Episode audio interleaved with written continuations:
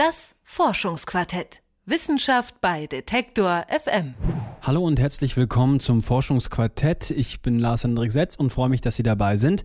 In der letzten Ausgabe habe ich noch mit meiner Kollegin Marisa Becker darüber gesprochen, seit wann die Menschen das Feuer für sich nutzen und was das in der Menschheitsgeschichte verändert hat. Das ist eine ziemlich spannende Frage. Gerade das Wann, das kann man bisher eigentlich gar nicht so genau klären.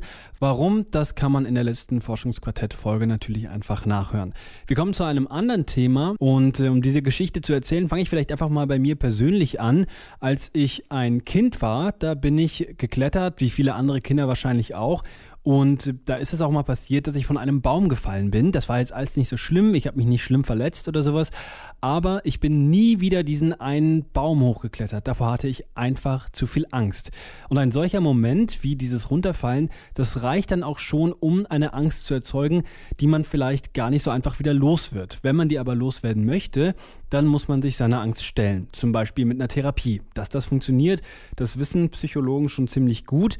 Eine Frage, die allerdings nicht geklärt ist, ist, was passiert mit unseren Erinnerungen?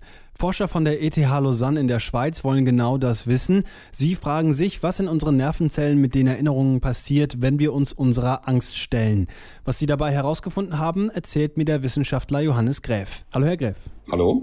Was kann ich denn jetzt zum Beispiel tun, wenn ich diesen Fall habe, den ich eben beschrieben habe? Ich klettere auf einen Baum und falle herunter und danach traue ich mich nicht mehr, ähm, da hochzuklettern. Wie kann ich mit dieser Angst umgehen und wie kann ich die vielleicht auch ja, beseitigen? Also am besten, und das kennt man ja aus eigener Erfahrung, ist es, wenn, wenn Sie möglichst bald, möglichst schnell wieder zum Baum zurückgehen und möglichst schnell wieder auf den Baum hochklettern und dabei natürlich nicht runterfallen. Denn was man von der, von der Psychotherapie weiß, ist, dass ähm, je schneller man eine Angst oder eine traumatische Erinnerung behandelt, desto, desto einfacher ist es, dann die Angsterinnerung eigentlich wieder auszulöschen. Und je länger man wartet dabei, desto schwieriger wird es. Wenn ich meine Angst dann verlernen will oder besiegen möchte, was passiert denn dann mit der Erinnerung von diesem ursprünglichen Ereignis, wodurch ich diese Angst eigentlich erst bekommen habe? Was wir kürzlich zeigen konnten, ist, dass eigentlich eine sogenannte Umschreibung der Angstgedächtnisspur stattfindet. Das heißt, es gibt gewisse Zellen im, in unserem Gehirn, die die Angstgedächtnisspur abspeichern. Und was jetzt passiert ist, wenn Sie wieder zum Baum zurückgehen, ist, dass diese Angstgedächtnisspur wieder aktiviert wird. Und jedes Mal, wenn eine Erinnerung eigentlich aktiviert oder hervorgerufen wird, wird sie zugleich ein bisschen äh, verwundbar oder sie wird modifizierbar, sie wird eigentlich instabil, destabilisiert. Und durch diese Instabilität kann man dann neue Informationen zur ursprünglichen Angstspur hinzulernen und das bedeutet, bedeutet dann, dass man eigentlich die Angsterinnerung umschreiben kann oder umlernen kann. Das heißt also, das, was da ist, das wird verändert. Warum wird das nicht überschrieben? Wäre doch auch eine Möglichkeit. Das wäre auch eine Möglichkeit und wir können nicht ausschließen, dass das auch stattfindet. Und sogar war das eigentlich ein bisschen das Dogma in unserem Forschungsgebiet, dass tatsächlich die Angst Erinnerung überschrieben wird. Aber das Problem bei diesem Überschreiben oder bei dieser Inhibition, wie man es auch nennt, ist, dass die ursprüngliche Angstspur dann weiterhin existiert. Sie ist eigentlich nur unterdrückt. Und was das wiederum bedeutet, ist, dass sie dann wieder hervortreten kann, was sich in Flashbacks äh, von traumatischen Erinnerungen äh, äußert. Deswegen ist es eigentlich besser, wenn man einen Ansatz findet, die Angstspur umzuschreiben, statt nur zu unterdrücken. Sie haben in Ihrer Studie also herausgefunden, dass die Angstspuren oder die Gedächtnisspuren, die die Angst beinhalten, eben nicht überschrieben werden, sondern modifiziert. Wie haben Sie das gemacht? Dazu benutzen wir Mäuse und zwar spezielle Mäuse, mittels denen man eigentlich die Zellen, die die Angstgedächtnisspur speichern, äh, visualisieren kann.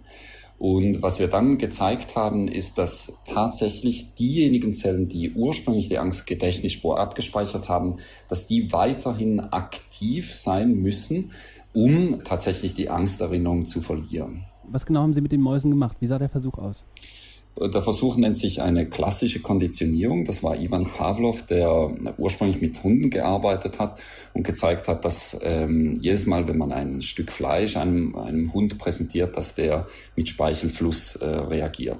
Und wenn man nachher eine kleine Glocke mit äh, zeitgleich mit dem Stück Fleisch präsentiert, reagiert er auch mit Speichelfluss auf die Glocke. Was wir jetzt gemacht haben, ist natürlich nicht ein Stück Fleisch, äh, unseren Tieren, unseren Mäusen zu präsentieren, sondern wir haben eine sogenannte Angstkonditionierung gemacht.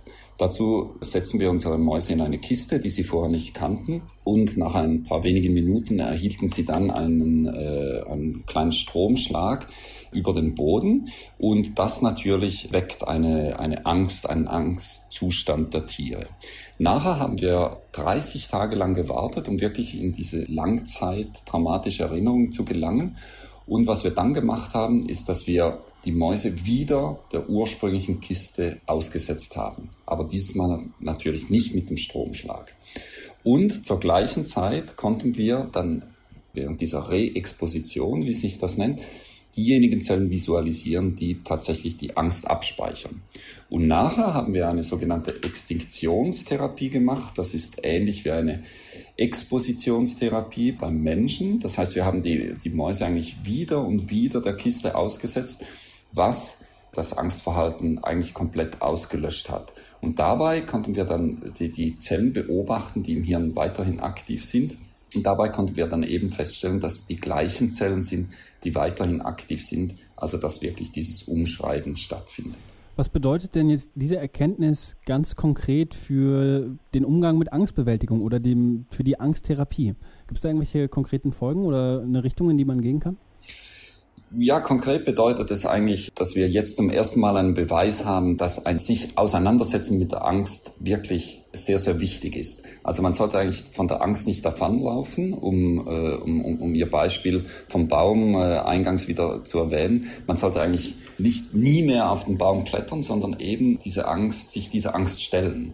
Und wenn man das macht, dann werden eben genau diejenigen Zellen destabilisiert oder, oder dann wird genau diejenige Angst Erinnerungsspur destabilisiert, auf die es ankommt.